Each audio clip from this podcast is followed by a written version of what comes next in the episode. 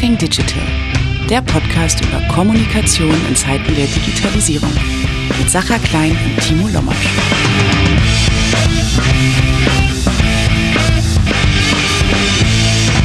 Herzlich willkommen zu einer neuen Episode von Talking Digital. Mein Co-Host Timo Lommatsch und ich haben vor einigen Wochen in Berlin Christina Fassler getroffen.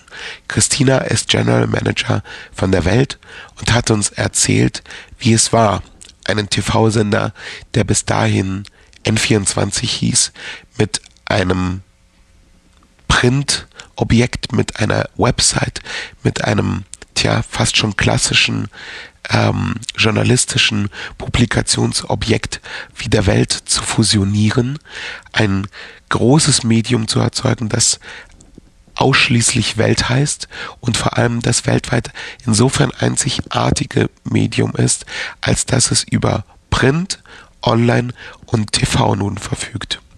Christina hat uns auch ein kleines bisschen in die Zeit entführt, wie es war, als man noch PR gemacht hat und PR tatsächlich auch durchaus über die Faxmaschine funktioniert hat. Hört zu und lernt, so wie wir von Christina gelernt haben. Ansonsten freuen wir uns wie immer über euer Feedback. Am liebsten auf Twitter mit dem Hashtag TalkingDigital. Wir freuen uns auch riesig, wenn ihr die Folge bei iTunes beziehungsweise Apple Podcast oder wo auch ihr sonst Podcast hört, äh, bewertet und uns auch dort Feedback hinterlasst. Wenn ihr Gäste habt, die ihr hier auch gerne im Podcast hören wollt, macht uns gern einen Vorschlag wie gesagt, am liebsten auf Twitter mit dem Hashtag TalkingDigital. Ich wünsche euch viel Spaß. Mein Name ist Sacha Klein. Mein Co-Host heißt Timo Lomatsch. Unser Gast in dieser Episode heißt Christina Fassler. Es war uns eine Freude, Christina. Liebe Christina, stell dich doch mal unseren Hörern vor, wer bist du, was machst du und was hast du mit der großen weiten Welt zu tun? Oh, mit der großen weiten Welt. Ich sage ja immer ganz bewusst sofort, also liebe Leute, ich mache Welt. Aber das ist natürlich nicht die große Weite, weil so übergriffig bin ich dann doch nicht. Ja, was mache ich? Tatsächlich, ja, ich mache die Markenführung für Welt, für Weltgesamt, Print, Digital, Fernsehen sagt man immer so leicht dahin, das gibt's nirgendwo anders auf der Welt, ein, eine Nachrichtenmarke, die alle diese Kanäle in der Konsequenz auch hat, wirklich auch Nachrichtensender, der auch bei Breaking News mal einfach richtig raufgeht und alles andere auch hat. Und das ist natürlich, ja, das sind diese tausend ersten Schritte, die man hat. Jedes Mal, wenn du was tust, hast du wahrscheinlich kein Vorbild dafür. Und das macht's ganz besonders und macht einfach einen Riesenspaß. Das ist das eine. Ich bin aber auch zuständig und das betrifft dann den Sender für die Kommunikation des Senders ist falsch, weil wir haben auch noch N24 Doku, also beider Sender. Ich bin die Sprecherin der Sender, das ist ganz wichtig, weil gerade bei so einem Sender passieren ja viele Dinge quasi aus der Situation heraus. Da steht ein Reporter irgendwo und sagt irgendwie einen äh, falschen Satz, hat's nicht so gemeint, ist aber live. Ja, und dann kannst du wirklich nicht drei Tage überlegen, wie reagieren wir jetzt und so weiter. Dann brauchst du eine einigermaßen anständige Erfahrung in der Krisenkommunikation und dann gehst du halt raus und reagierst darauf und hältst dem Kollegen, wenn er das vielleicht nicht gut ausgedrückt hat, aber doch nicht so gemeint hat, idealerweise den Rücken frei. Und das ist genau auch mein Job. Den mache ich sehr gerne, das macht Laune. Ja, und nicht zuletzt, und das ist eigentlich mein ganz großes Glück, mache ich Marketing und Zählsteuerung. Das heißt, ja, das ist immer das, wo ich immer sage, hey, ich habe das Riesenglück, ja, dass ich Marketing, Kommunikation und die Kommunikation dessen, was wir tun, eben auch in den Werbemarkt, davon leben wir ja, direkt in der Hand habe sozusagen und direkt aus einem aus einer Mannschaft heraus denken kann mit meinem Team. Das ist ziemlich geil. Und wenn du dich selber beschreiben müsstest, welche welche welche diesen Hüte, welcher dieser Hüte ähm, letztendlich äh, sich für dich am natürlichsten anfühlt. Also fühlst du dich als, als Vermarkterin, als Marketeer oder als PRlerin? Ich fühle mich als Kommunikatorin, okay. weil all das ist Kommunikation. Und ich kommuniziere tatsächlich, oh Gott, ich rede schon wieder so viel, ihr merkt es also. Ich kommuniziere tatsächlich sehr, sehr gern. Irgendwie mein großes Glück ist tatsächlich Menschen kennenzulernen, sich mit Menschen auseinanderzusetzen und das, was mich leidenschaftlich umtreibt, auch anderen irgendwie beizubiegen, ja. Wie, wie bist du denn in die Rolle, die du jetzt heute einnimmst, überhaupt gekommen? Das ist eigentlich ziemlich verrückt. Ich habe mal Pädagogik studiert und Biologie und habe tatsächlich auch mal als Lehrerin gearbeitet vor vielen, vielen Jahren. Hab dann da irgendwie so ein bisschen, das war zu Ostzeiten und ja, habe so ein paar Grenzen überschritten im Biologieunterricht, äh, Ökologie zu unterrichten. Das mochten einige nicht. Ja, und glücklicherweise hatte ich Freunde äh, bei ein paar Zeitschriften, die gesagt haben, willst nicht rüberkommen, willst nicht über äh, so, so naturwissenschaftliche Themen schreiben. Das habe ich gern gemacht. Und irgendwann kamen Kollegen von Sat1 und haben gesagt, Christina, Du hast zwar noch nie Kommunikation gemacht, jeder kommuniziert ständig, ja, aber professionelle Kommunikation. Ich halte sehr viel von wirklich professionell durchdachter Kommunikation. Wir könnten uns wirklich gut, trotzdem gut vorstellen, dass du in der Kommunikation von Sat1 äh, den ganzen Bereich neue Bundesländer aufbaust. Ja, es war damals Peter Strahndorf, der macht heute New Business, ist immer noch ein guter Freund und ein Mentor von mir auch. Ja, dann habe ich damit losgelegt und ein paar Jahre später war ich irgendwie Kommunikationschefin von Sat1. Warum auch immer, ich weiß es nicht. Nicht schnell genug. Vielleicht habe ich das, äh, ja, einfach. Wie auch immer, ähm, habe irgendwann die Unternehmenskommunikation und auch die äh, Produktkommunikation da gemacht. Und das Einzige, was mich damals schon immer so ein bisschen angefasst hat, ich habe mir gedacht, mein Gott, Marketing und Kommunikation, das war immer noch in so einem rappligen Feld irgendwie. Ne? Die Kollegen des Marketing, ihr kennt das, rufen an und sagen, sag mal, in dem Text, oh, hätten die das nicht anders schreiben können, ne? diesen berühmten, oder wieso habt ihr das euch nicht gelungen oder so, ja, wo ich immer denke, hey, hallo, das ist Kommunikation, ja, ne? das sind zwei verschiedene Felder, lasst uns miteinander irgendwie mehr Verständnis füreinander haben. Egal, ja, und dann zog Sat 1 um und da ich tatsächlich mit äh, mehreren Söhnen sozusagen nicht unbedingt getrennt von meinem Mann leben wollte, wollte ich nicht mit nach München gehen. Und hatte mir eigentlich überlegt, mich selbstständig zu machen. Und hatte wirklich den coolen Plan. Und in meiner Familie sind doch alle selbstständig. Irgendwie dachte ich, okay, Christina, jetzt aber, ne? Endlich. Ja, und dann kam Thorsten Rossmann, was ein guter Freund von mir ist und bis heute auch mein Chef und hat gefragt, ob ich nicht Lust hätte, zu N24 zu kommen und das Marketing und die Kommunikation zu machen. Er wusste ganz genau, dass ich das beides zusammen gern mal gehabt hätte. Ja, das war 2009. 2010 hat Pro7 Sat 1 mhm. N24 verkauft. Aus dem Fernsehsender, aus einer Senderfamilie wurde ein mittelständischer, allein betriebener Fernsehsender, vom Management betriebener Fernsehsender. Der Prozess daraus war, wenn wir nicht jetzt den Markenprozess von Welt und N24 gemacht hätten, sicherlich eines meiner allerspannendsten Erlebnisse. Ihr könnt mal versuchen, ein Unternehmen aus einem Konzern herauszulösen. Ich habe immer gedacht, andersrum ist schwierig, irgendwo reinzukommen oder so, ja. Aber ich kann euch sagen, raus ist auch sportlich. Wie viele Funktionen so ein Laden übernimmt, merkt man erst, wenn man das Unternehmen mal rausnimmt. Man möchte ja trotzdem weitersenden, ne? Irgendwie jede Planung muss funktionieren etc. Und vor allem musste das Unternehmen wirtschaftlich funktionieren. Und da habe ich auch die Salessteuerung damit übernommen, habe einen Vermarkter aufgebaut, ganz, ganz spannende Aufgabe. Mhm ja, und irgendwie war das auch so ein Moment, wo ich gedacht habe, okay, ich baue jetzt den Vermarkter auf. Und die Leute, mit denen wir hier sozusagen ein mittelständischer Fernsehsender sind, sind alle darauf angewiesen, dass ich meinen Job einigermaßen anständig mache. Ehrlich gesagt, richtig anständig. Weil von dem Vermarkter hängt es ab, ob es den Laden gibt oder nicht in wesentlichen Teilen. Was ich sagen will, ist sozusagen, da hat man sehr intensive Beziehung zu den Kollegen und zu seiner Aufgabe weil man weiß, was davon abhängt. Jetzt bin ich nicht diejenige, äh, für die das wie so ein Druck wirkt. Mich spornt das eher an. Ja, ach so, jetzt bin ich immer noch nicht fertig und ich rede schon so lange. Ihr könnt ja dann was rausschneiden. Jedenfalls haben wir das drei Jahre gemacht. Und dann war klar, dass wir das mit dem Fernsehen so, das hätten wir schon ganz gut hingekriegt. Aber die Frage, wie wir eine anständige digitale Plattform für den Sender haben, wie wir Text, Bild, Foto, idealerweise alles zusammen haben, die konnten wir nicht intern lösen. Und das war genau im Grunde auch der Beweggrund zu sagen, wir gucken jetzt mal, mit wem es denn sinnhaft ist, irgendwie zusammenzugehen. Am Ende war es Welt. Fand ich ab der ersten Minute Gold richtig, ganz brillant in einem Punkt. Also ich weiß nicht, ihr kennt das ja auch, ne? Manchmal hast du so, willst du was kommunizieren und du verknotest dich im Hirn und du kriegst ewig nicht die Essenz raus. Also die am schnellsten geschriebene Meldung war, die Welt kauft N24 oder Axel Springer kauft N24, weil es eine brillante Logik hatte. Ganz einfach, erzähle jede Geschichte bestmöglich, egal ob bewegt, in Text, in Foto, wie auch immer. Ne? Mhm. Und das war im Grunde von Anfang an so der Antrieb. Ja, und dann haben wir, ich will das gar nicht in Details erzählen, diesen riesigen Markenprozess von aus der alten Welt mit den Serifen, die Welt mit dem kleinen E und am Ende die Namensänderung des Senders gemacht. Ja, und das ist sozusagen mein Job. Ja, spannend.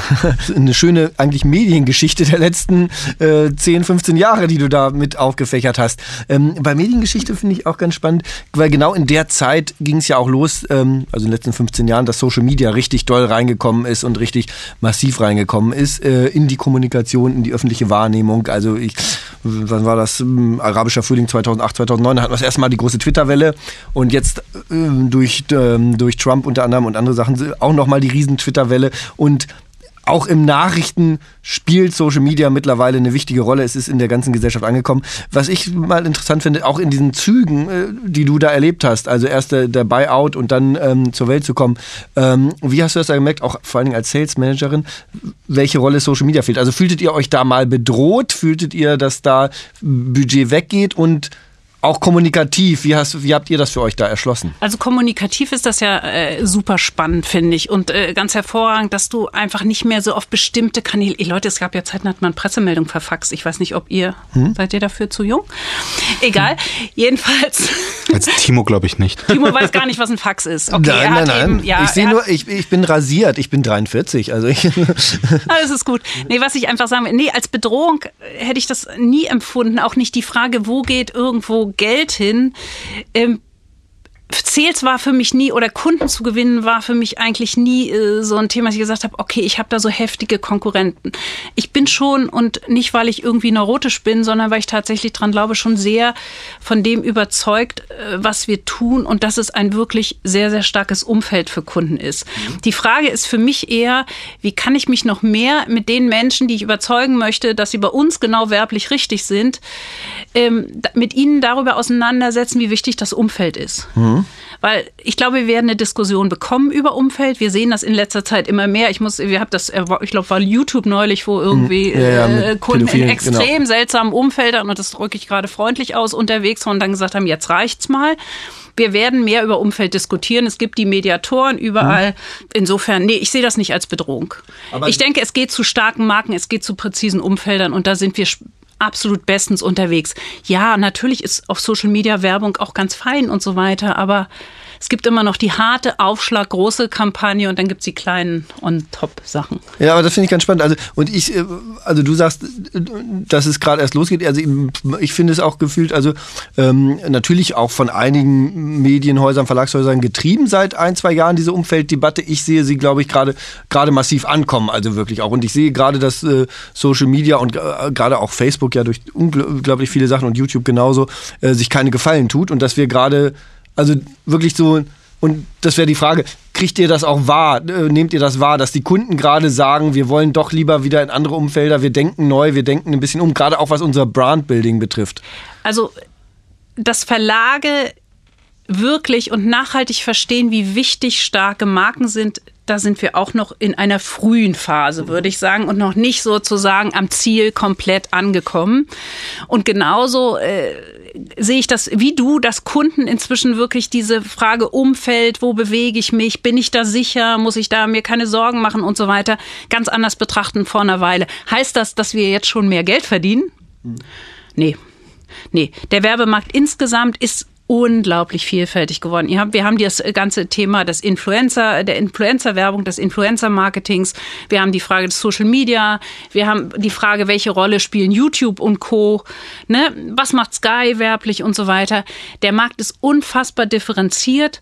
Und nach meinem Gefühl wird er sich irgendwie so zurechtrappeln. Ich bin ganz gespannt, wie wenn wir in fünf Jahren auf den Werbemarkt gucken, wer da sozusagen die Big Player sind und äh, wo sich das hinbewegt hat. Aber eins, und da bin ich ganz sicher, Marken werden eine ganz wichtige Rolle spielen. Und das sage ich jetzt nicht, weil ich für Weltmarketing bin, das sage ich aus mhm. wirklich tiefer Überzeugung. Ich meine, letztendlich, ähm, Timo hat es ja erwähnt, Facebook hat momentan eine große Vertrauenskrise, durch die das Unternehmen geht.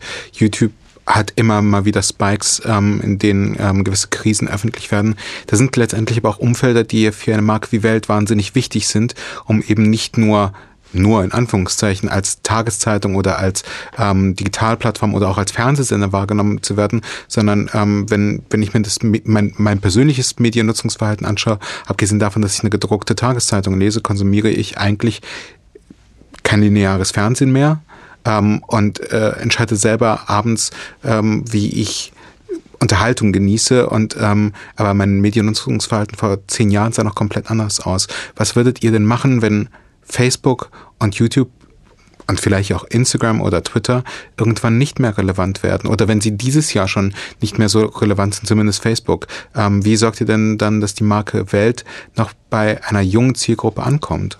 Also auch die junge Zielgruppe nutzt ja tatsächlich Welt, egal jetzt ob Fernsehen, im begrenzten Maße und so weiter, ne?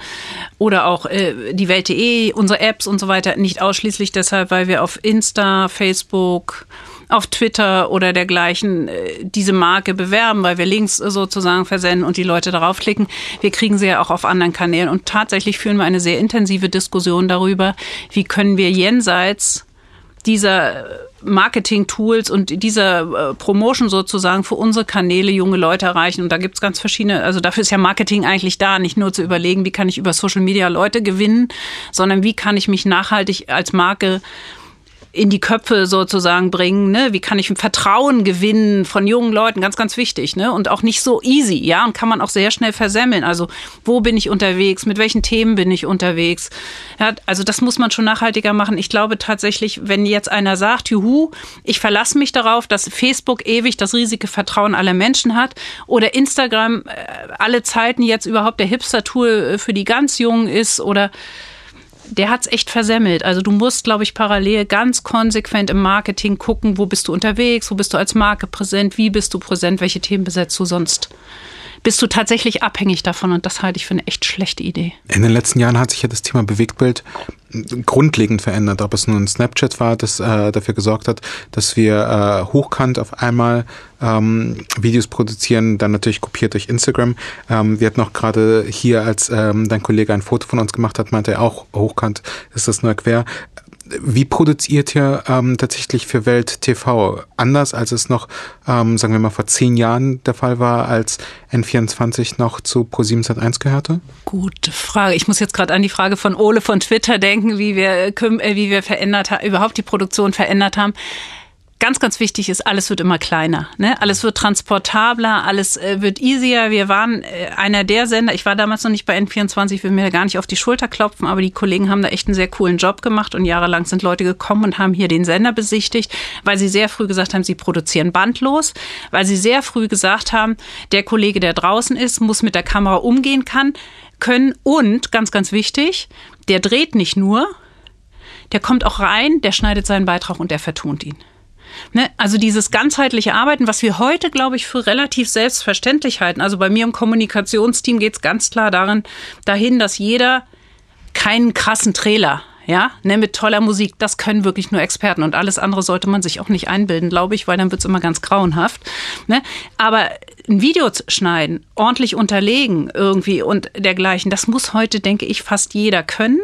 Das leben uns die Kollegen in der Redaktion vor. Und das gilt für uns in der Kommunikation, im Marketing in gewisser Weise auch, finde ich. Und das hat sich einfach verändert. Du bist schneller draußen. Du kriegst schneller von überall Bewegtbild, weil jeder in irgendeiner Weise tatsächlich mit Bewegtbild umgehen kann. Ganz, ganz coole Generation wächst daran. Mein Gott, wie können die mit Video umgehen? Es ist ein Fest, ja. Ne? Und insofern hat sich unser Arbeiten verändert. Wir sind schneller, wir haben schneller Bewegtbilder. Früher, ihr kennt es alle. Früher hattet ihr dafür seid ihr alt genug, die Telefonschalte, ne? Du hattest hm? den Typen da und dann hast du, und dann brach immer mal zwischendurch irgendwie der Ton ab und dann hast du gesagt, ja, der Kollege ist jetzt weiter weg, wir versuchen es später nochmal. Die Zeiten sind da vorbei. Heute hast du Bewegtbild, ja? Und zwar auch Bewegtbild von Quellen, denen du vertrauen kannst. Ich rede jetzt nicht über irgendwelche Fakes im Netz oder so. Hm? Hat sich, die Arbeit hat sich wahnsinnig verändert. Sie ist schneller, man ist immer dichter dran. Man muss nur wahnsinnig aufpassen, dass man das nutzt, was auch richtiges Material ist. Es fiel schon öfter das Wort Vertrauen. Und ähm, genauso wie du vorhin gesagt hast mit den Markenumfeldern, dass die wichtig sind, in welchem Umfeld. Und die Marken wollen ja auch, die werben oder die auch PR machen, die wollen ja auch gerne was abgestrahlt haben. Oder wie wir früher auch hatten, das Medium ist a message.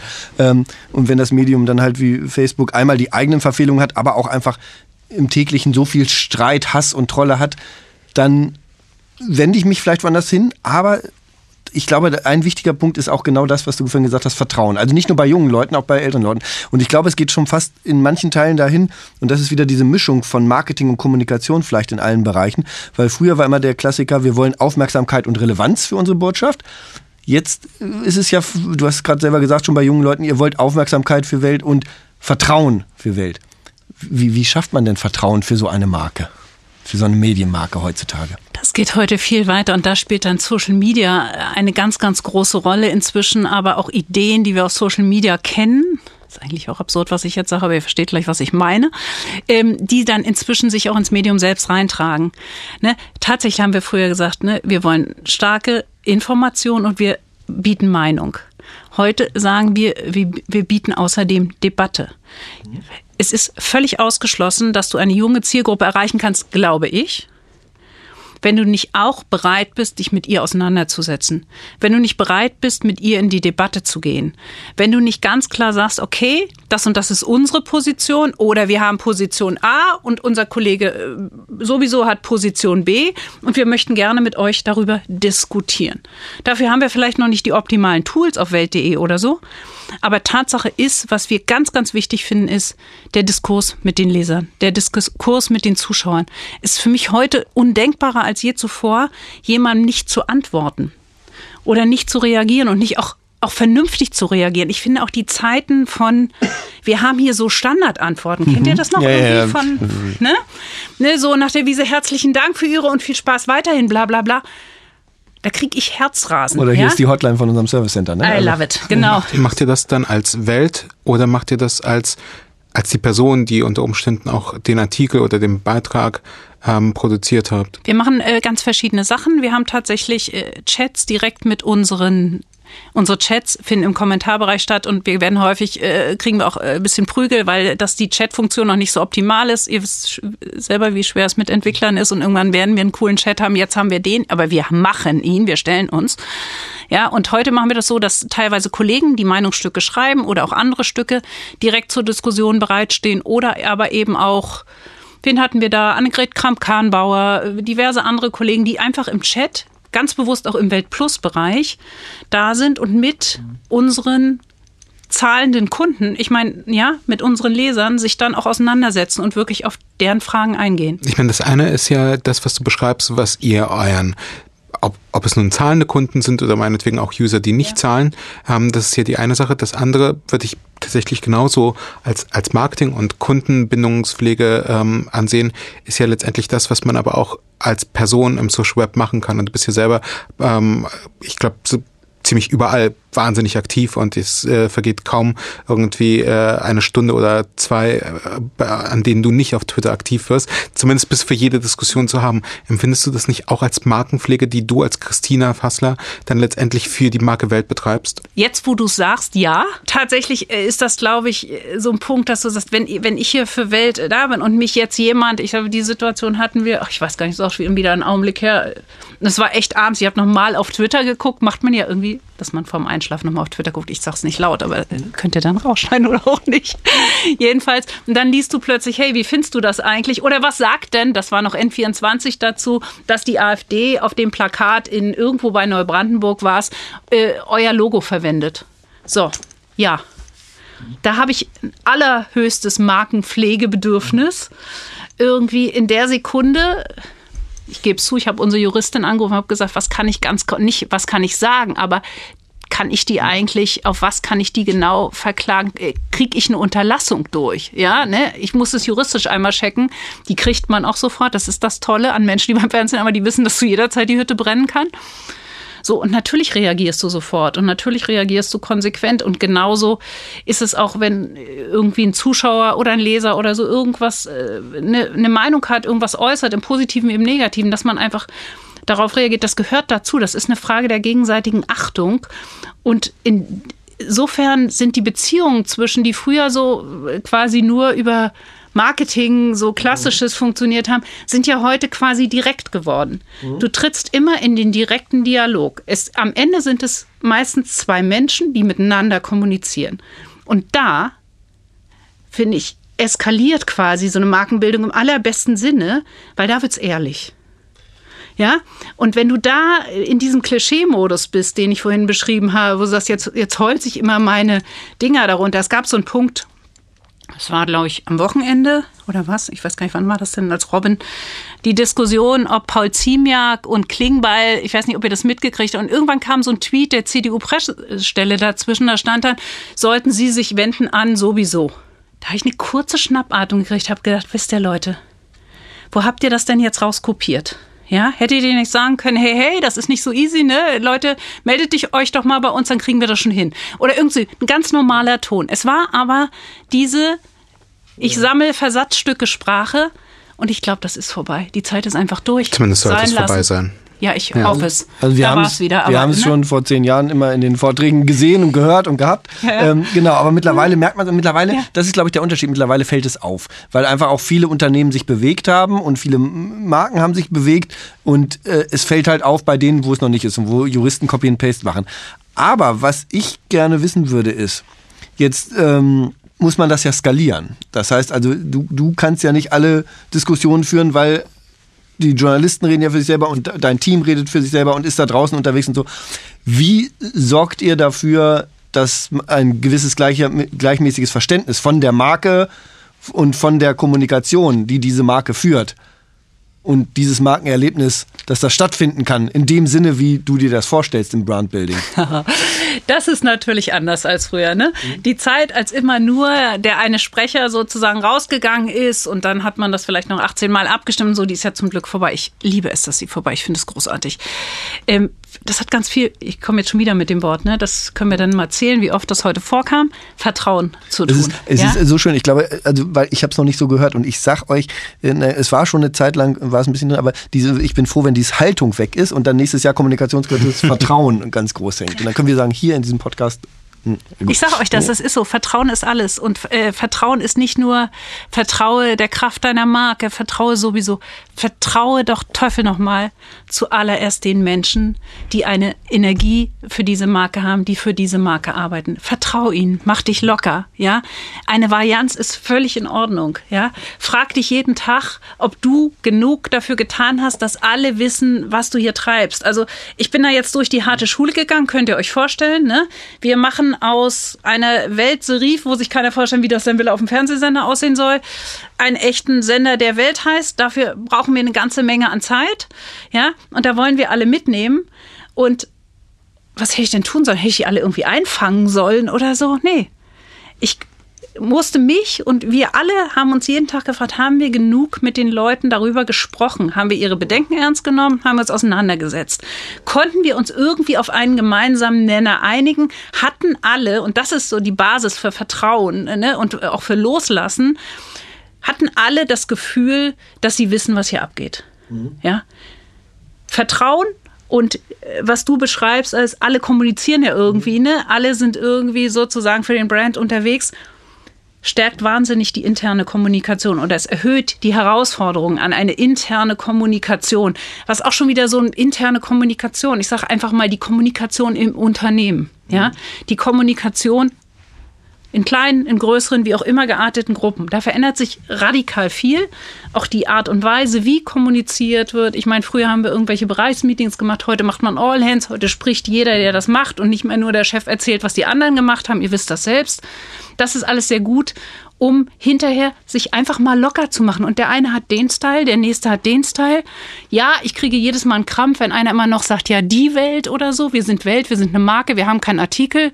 Hilft immer am besten, wenn ich dann sage, Porsche hat doch auch keinen, wisst ihr doch, dann funktioniert es bei den Jungs. Ja, geht schon. Du machst ja jetzt ähm, Kommunikation nicht erst seit gestern, sondern bist ja tatsächlich schon ähm, ein bisschen länger dabei und hast viele Dinge gesehen, ähm, kommen und gehen sehen. Und Faxgeräte. Faxgeräte hatten wir am Anfang. Äh, in Da der Tat. fällt mir übrigens, äh, also, gerade eine, eine, eine nette Anekdote an, was ich gerade wieder gehört habe. Irgendwie im Gesundheitswesen sind irgendwie 80 Prozent der Kommunikation funktioniert immer noch über Fax. Also nicht, dass Fax eine alte Technologie wäre. Aber gut. Im, Im Rechtswesen übrigens auch. Du kannst ja keine juristischen Akten ähm, oder kein, kein, äh, du kannst ja nicht mit dem Gericht innerhalb kürzester Zeit per E-Mail kommunizieren, sondern musst auch da wiederum ein Fax schicken. Also mein Anwalt äh, hat tatsächlich auch noch ein Unsere Faxgerät. Juristin hat auch einen Fax ja. im Büro. Wahnsinn, ne? wie lange sich das hält. Aber wir, du wolltest eine Frage stellen. Ja, ich hatte lustigerweise 2009, äh, um, um diese Anekdote auch noch zu erzählen, äh, als ich bei Skojo gearbeitet habe, ähm, habe ich ähm, eine Anmeldung für eine Konferenz per Fax schicken müssen und ich habe das Fax bei uns im Büro einfach nicht gefunden. Ich habe wirklich eine Dreiviertelstunde suchen müssen, die äh, Büroassistenz gefragt. Wir haben es zu, zusammen nicht gefunden. Es war eins da.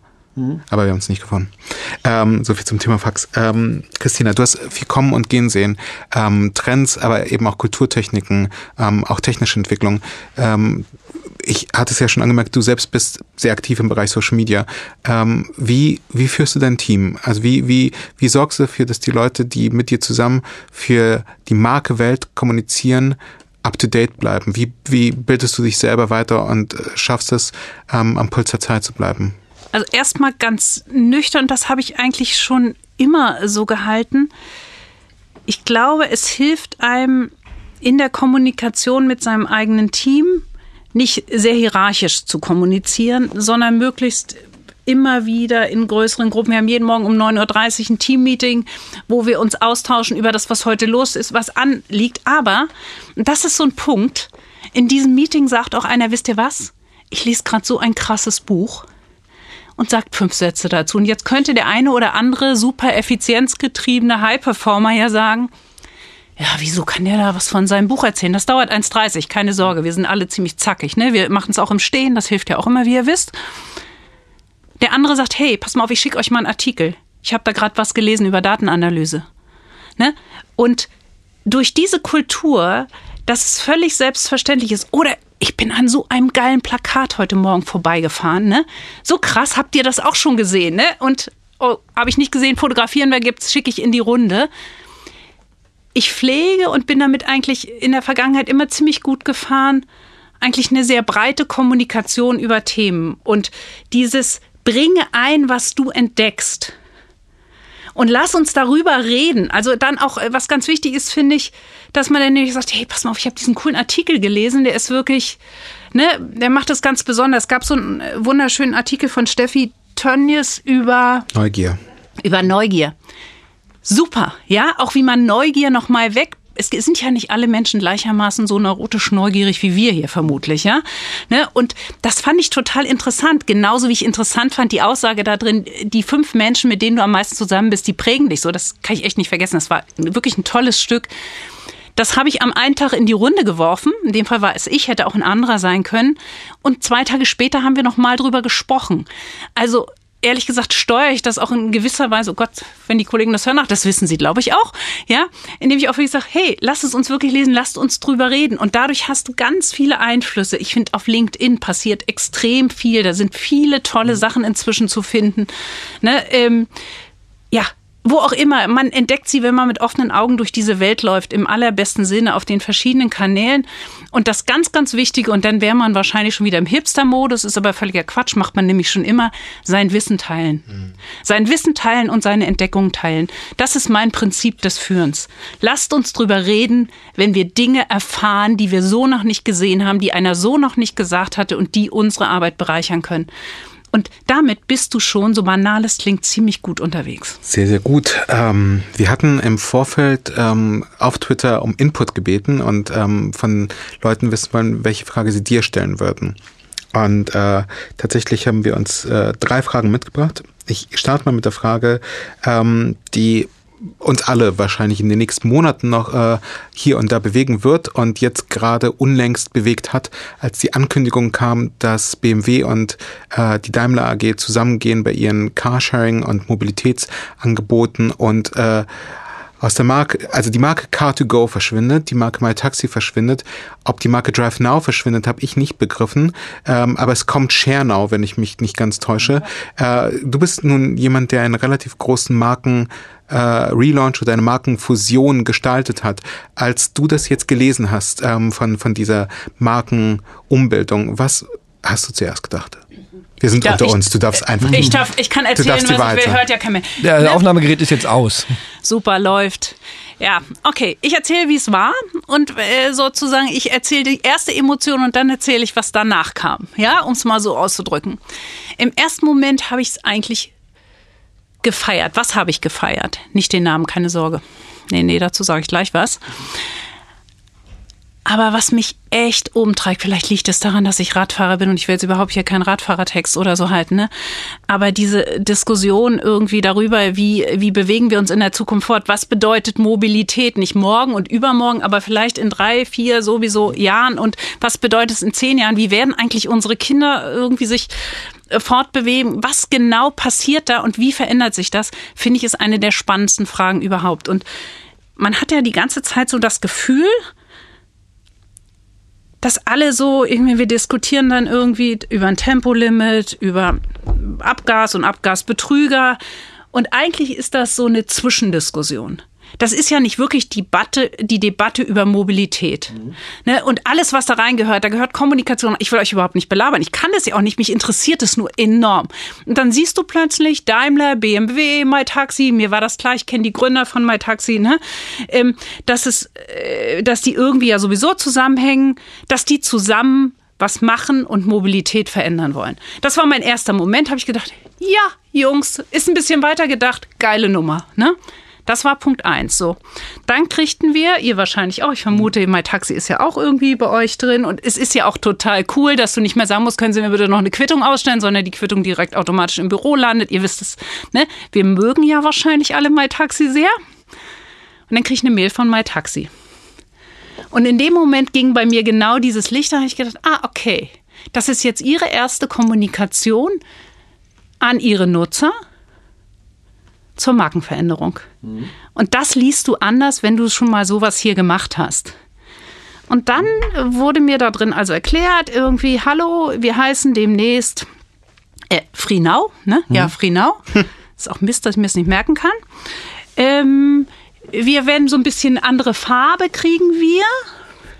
Und äh, da sind BMW und äh, Daimler und äh, da ist auch noch Carsharing und so weiter. Aber ihr könnt die Mail auch mal in, gerne in Ruhe durchlesen. Hat wahrscheinlich jeder, der den Podcast hört, wenn ihr das nicht rausschneidet.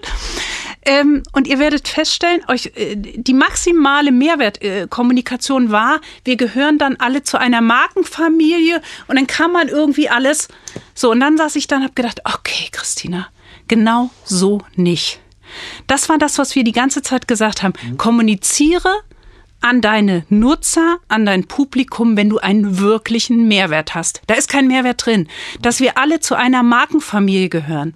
Das ist sicherlich ein Mehrwert für Marketingleute.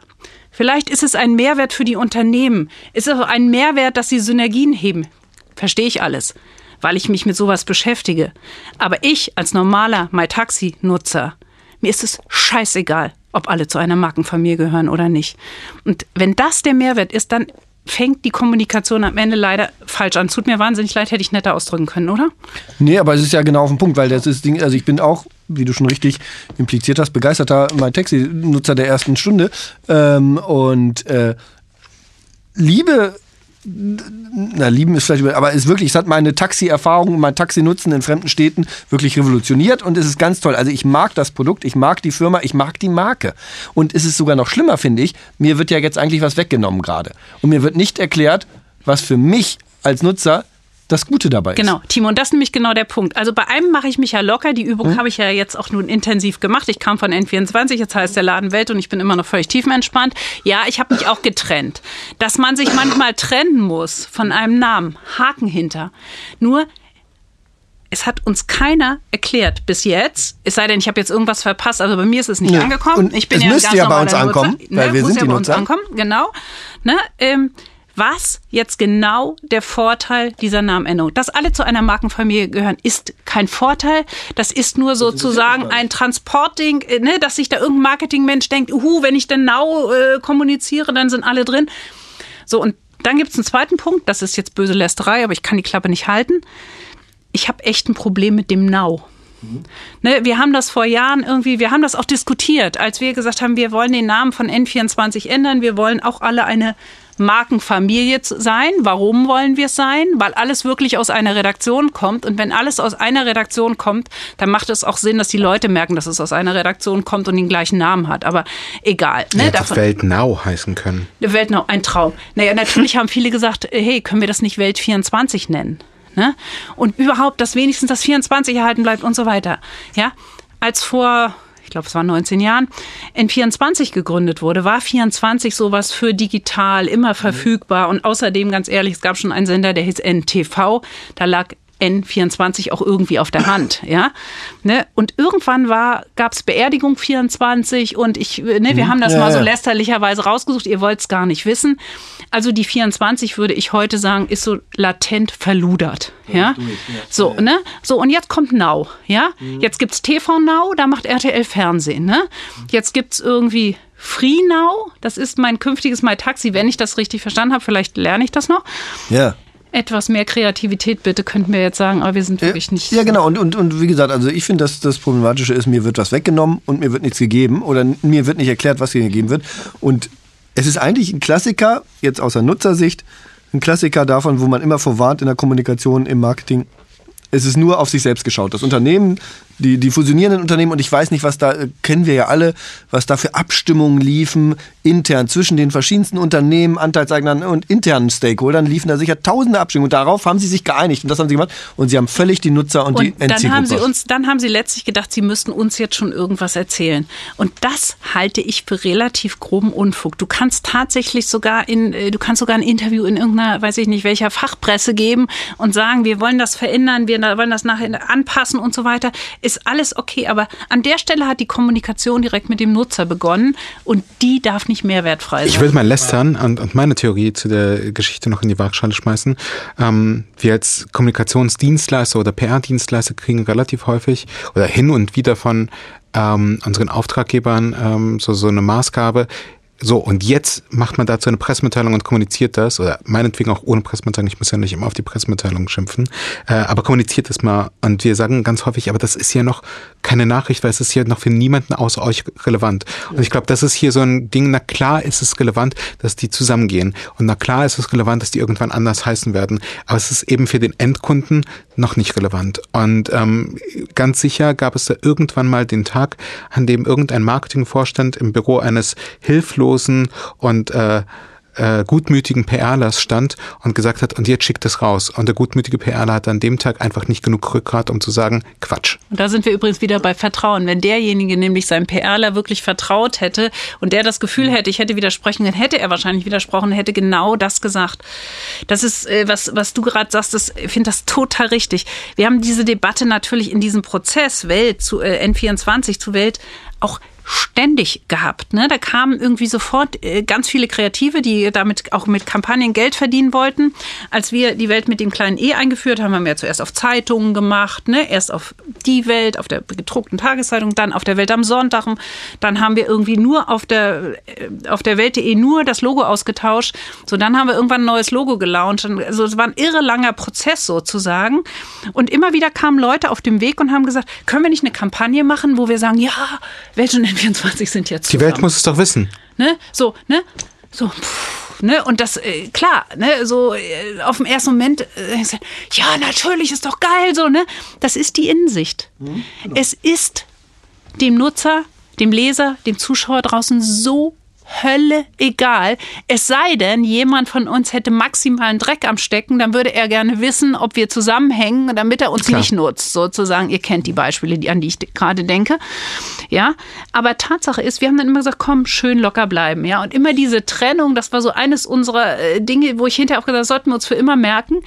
Wenn dich was intern begeistert, heißt es noch nicht, dass es die Leute draußen begeistert. Und ganz bewusst haben wir uns damals entschieden und bis heute halte ich das für sehr, sehr richtig. Wir haben erst kommuniziert an die Nutzer draußen, als wir die neue Welt.de hatten. Wir haben eine komplett neue Seite gebaut, wo Video und Text wirklich miteinander gingen. Wir haben parallel das Senderdesign angepasst ne, und haben dann eine Kampagne gemacht. Alles an einem Tag gestartet, war ein bisschen sportlich. Aber das hat drei Jahre gedauert. Und ihr könnt euch ungefähr vorstellen, ne? 13 wurde äh, quasi N24 von Welt gekauft. Und im Herbst 16 haben wir ein neues Senderdesign gemacht. Das war noch N24, war aber ehrlicherweise schon gedacht auch für eine Namensänderung in Welt. Haben die Website gestartet. Es sah alles gleich aus. Haben in monatelangen Diskussionen um uns für ein gleiches Infodesign geeinigt. Zwischen TV-Leuten, Digitalleuten und Printleuten ist Sport, nur mal so. Ne? Und haben dann gesagt, so Leute, jetzt könnt ihr das erleben. Jetzt haben wir hier eine neue Website, da ist Video völlig natürlich integriert. Jetzt Habt ihr einen Mehrwert? Jetzt sagen wir euch, dass wir zusammengehören und vorher eben nicht. Und das ist so ein Punkt, finde ich. Und das kann ich den Kollegen nur wünschen, weil die Idee dahinter mag ja mega genial sein, dass sie schaffen, mich damit zu begeistern, dass es einen echten Mehrwert hat. 2020 sprechen die dann wahrscheinlich beim Kommunikationskongress und äh, darüber, was man hätte besser machen können in der Zeit jetzt. Ähm, die nächste Frage muss ich tatsächlich ablesen. Ähm, da reicht mein begrenzter Intellekt nicht dafür aus. In welchem Umfang werden bei TV-Sendern Big Data Auswertemöglichkeiten eingesetzt bei der Produktion von Sendungen? News, die gefallen ganz vorne, was Quote bringt, kommt um 2015. Ähm, insofern, äh, wie, wie, äh, also wer gestaltet momentan das TV-Programm von Welt? Sind es Data Analysts, sind es Algorithmen oder gibt es immer noch den Programmchef? Es gibt immer noch den Programmchef. Und der arbeitet natürlich auch mit Zahlen. Gar und mit dem Frage. Bauchgefühl. Mit dem Bauchgefühl und mit Zahlen. Gar keine Frage. Also ich versuche es mal ganz kurz zu erklären. Geht ratzfatz. Tatsache ist, wir haben jeden Tag, wir sind die Glücklichen, die in Minutenschritten wissen, wie sozusagen am Vortag unser Programm gesehen wurde. Wir können auch auf Zahlen sozusagen von von Fernsehern, die HBBTV-Anschlüsse haben, noch ganz anders zugreifen. Da wissen wir dann nicht genau, wie die Altersgruppen sind, aber da sehen wir noch ganz äh, quasi minutengenau das Sehverhalten sofort. So programmieren wir aber nicht um. Ne? Daraus ziehen wir nur unsere Schlüsse. Tatsache ist, ganz nüchtern, sage ich viel zu oft ganz nüchtern, könnt ihr ein paar Mal rausschneiden. Ähm, nach den Erfahrungen des Sehverhaltens, die wir minutengenau jeden Tag bekommen, programmieren wir unsere Sendung. Sendung, ganz, ganz wichtig. Ja, ne? die höchste und die beste Sendezeit, hier ist, glaube ich, die Frage auch drin, ist 20.15 äh, Uhr macht ihr da das, was ihr für am allerbesten haltet. Ist nicht ganz richtig. Die höchste Sehbeteiligung im deutschen Fernsehen liegt um 21 Uhr. Wir sind aber ein kleinerer Sender mit einem eher Spartenprogramm. Und um 21 Uhr wird wahnsinnig viel Geld im deutschen Fernsehen verbraten. Ne? Da bringen die Großen irgendwie ihre Erstausstrahlung. Also wir sind schon ganz schlau, wenn wir da nicht alle unsere äh, sozusagen alles verschießen, was wir haben und besser nochmal um 23 Uhr oder so ganz cool loslegen zu Zeiten, wenn die anderen nicht mehr so viel Geld investieren. Aber große Trennung, Nachrichten. Machen wir bei Nachrichten das, was am meisten gesehen wird? Nein, das tun wir nicht. Wenn man das vergleicht, auch über NTV, uns, über die äh, großen Websites etc., dann wird man sehen, dass wir die großen Themen eigentlich alle aufgreifen. Da gibt es im deutschen Journalismus, und das halte ich auch für äh, extrem legitim, eine große Einigkeit über die relevanten Themen. Dann gibt es Randthemen, die du mal tiefer beleuchtest, aber die großen Themen, die verstehen wir alle in gleicher Weise und die bearbeiten wir. Und da geht es jetzt nicht danach, ob das jetzt irgendwie der größte Aufreger ist. Und wir wissen es ja übrigens alle selbst. Wenn wir uns über die, die größten Aufreger nach Big Data oder so suchen würden, dann wären das vermutlich immer Sex and Crime und so weiter. Und das prägt nicht unser Nachrichtenprogramm, das prägt nicht unsere Live-Strecke. Unsere Live-Strecke ist dadurch geprägt, dass der Nachrichtentag zwischen acht und neun sozusagen entwickelt. Vorher bearbeitest du das, was so noch da war. Und dann äh, wirst du so langsam irgendwie, ne, gibt es irgendwelche Sitzungen von Fraktionen, von irgendwelche, ne, Theresa May hat mal wieder irgendwas am Start, etc. So, und das arbeitest du auf. Ja, und das sind immer die großen Themen. Und nee, da sind wir nicht sehr datengetrieben. Dann kommen wir zur letzten gut. Frage, bevor wir zur letzten Frage kommen. Äh, also zur letzten Frage, ähm, die, die heute quasi unser Interview mit dir betrifft, bevor wir zur obligatorisch letzten Frage kommen. Ähm, die kommt hier von Ole Reuss, der äh, gefragt hat, in der Transformationsphase oder der Management-Buyout-Phase, hattest du an irgendeinem Punkt Angst vor der Zukunft oder gar Fluchtgedanken? Ist jetzt natürlich doof, wenn du Ja sagst, ne? Ja. nee, äh, ich äh, habe mich total über Oles Frage gefreut, weil Ole weiß schon, was das äh, so bedeutete. Da steht dann Australier, der wäre vielleicht den Sender kaufen und dann gab es so einen reichen Russen, der hatte das Geld von seiner Mama, da stehe ich eh nicht so drauf. Und äh, all die wollten wir sozusagen niederringen. Ich sag das mal, ne? weil wir eine Vorstellung davon hatten, den Sender weiter äh, nach unseren Vorstellungen von Journalismus zu betreiben. Und da habe ich ein maximales Herzblut. Und wenn du da Kommunikatorin bist in dem Prozess, dann hast du echt Sport. Ich glaube, ich habe das mit Angst nicht so oder mit so Fluchtgedanken. Ich fand das tatsächlich einen sehr spannenden Prozess. Ich fand das einen sehr herausfordernden Prozess. Mhm. Es war unfassbar viel Arbeit. Ich weiß gar nicht, wie wir das damals hingekriegt haben. Du hast quasi ständig gearbeitet. Du hast nur irgendwie mal irgendwie die, die Arbeitssituation gewechselt, aber du hast echt, du warst ständig unter Strom. Ich hatte nie einen Fluchtgedanken. Ich hatte eine ganz, ganz hohe Affinität zu dem, was ich gemacht habe. Ich kam von Sat 1, ich kam eher aus dem unterhaltungsgeprägten Fernsehen und von ganz anderen Sachen. Und ich hatte wirklich, und das habe ich bis heute, das ganz sichere Gefühl, dass ich hier genau richtig bin. Ich bin ein totaler News-Junkie. Ich liebe das, was die Kollegen hier machen. Ich verehre unsere Reporter draußen. Ich würde sie immer mit Zähnen und Klauen verteidigen, es sei denn, sie haben Scheiße gebaut. Das, wenn sie Scheiße gebaut haben, haben sie es ja vielleicht nicht bewusst gemacht. Ich war hier genau richtig. Und ich wusste, dass wir das hinkriegen können. Und deswegen hatte ich eigentlich nie Fluchtgedanken. Nein, nicht eigentlich. Ich hatte sie wirklich keine einzige Sekunde. Ich hatte auch keine Zukunftsangst oder so. Das ist sowieso nicht so mein Ding. Ja, hart unter Strom. Sehr schönes Schlusswort eigentlich fast schon. Aber wir haben natürlich noch eine letzte Frage. Aber vorher schon mal herzlichen Dank für dieses Gespräch, das wirklich wieder sensationell war. Also sehr, sehr viel was ich auch noch mal gelernt habe auch. Und ähm, ja, was wir immer am Ende fragen, ist natürlich der Tooltip. Das heißt, wir wollen von dir wissen, gibt es eine App, gibt es eine Webseite, die dein berufliches oder dein privates Leben schöner, besser, einfacher. Und Welt macht? geht nicht. Ja. Das war klar. Gibt es da irgendeinen Tipp, den du an unsere Hörer rausgeben kannst und magst? Eine Website oder so. Oder eine ja, App? Äh, ja, sind wir doch äh, ehrlich direkt aus der Hüfte geschossen, weil Free now. äh, ja, also Free now wird das bestimmt. Das wird sich in, die wird sich in mein Herz senden. Aktuell ist es, nehmen wir Kitchen Stories, Leute. Ne, ich habe einen Sohn zu Hause, der ist 15 und äh, die, ihr kennt ja diesen berühmten Spruch: Wenn ihr denn Kinder habt, liebe Hörer, äh, du kommst nach Hause, was gibt's heute zu essen? Mhm. Kitchen Stories ist einfach die allergeilste Koch-App überhaupt. Super einfach für jede Situation gut und ja, das, die verbessert mein Leben. wunderbar. Ich kenne die noch gar nicht, also bin ich sehr gespannt drauf. dir die runter, du wirst Ja. irgendwie alle, Muss ich mir angucken. die nie Also, geahnt haben, dass du kochen kannst, plötzlich vom Ja. Gegenteil überzeugen. ja, finde ich gut. Ich habe nur immer gehört, also weil du auch gesagt hast, 15-jähriger Junge eben, das, das, was ich äh, immer gehört habe, ist, wenn, wenn die Kinder in der Pubertät sind, dann brauchst du auf jeden Fall einen Hund zu Hause, damit sich irgendwer freut, wenn du nach Hause kommst oder kochst. aber, aber, Jetzt weiß ich endlich, warum ein Mann Hund will. Okay, haben wir das auch geklärt? aber Kitchen Stories gerne ausprobieren. Christina, vielen Dank für deine Zeit, für die Antworten, für die Insights, für die Ehrlichkeit.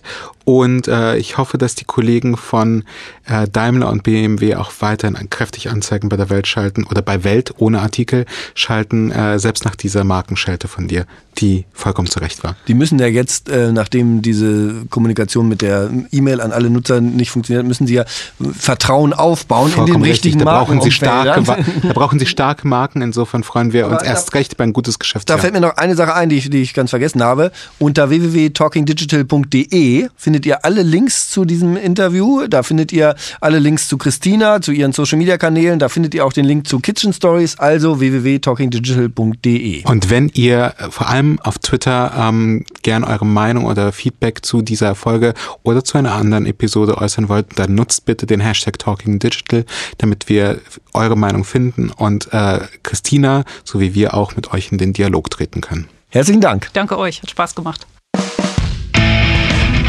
Das war der Talking Digital Podcast von Sacha Klein und Timo Lommatsch. Wir freuen uns über Feedback, Anregungen, Kritik und Wünsche. Schreibt an kontakt@talkingdigital.de oder geht auf www.talkingdigital.de und kommentiert dort.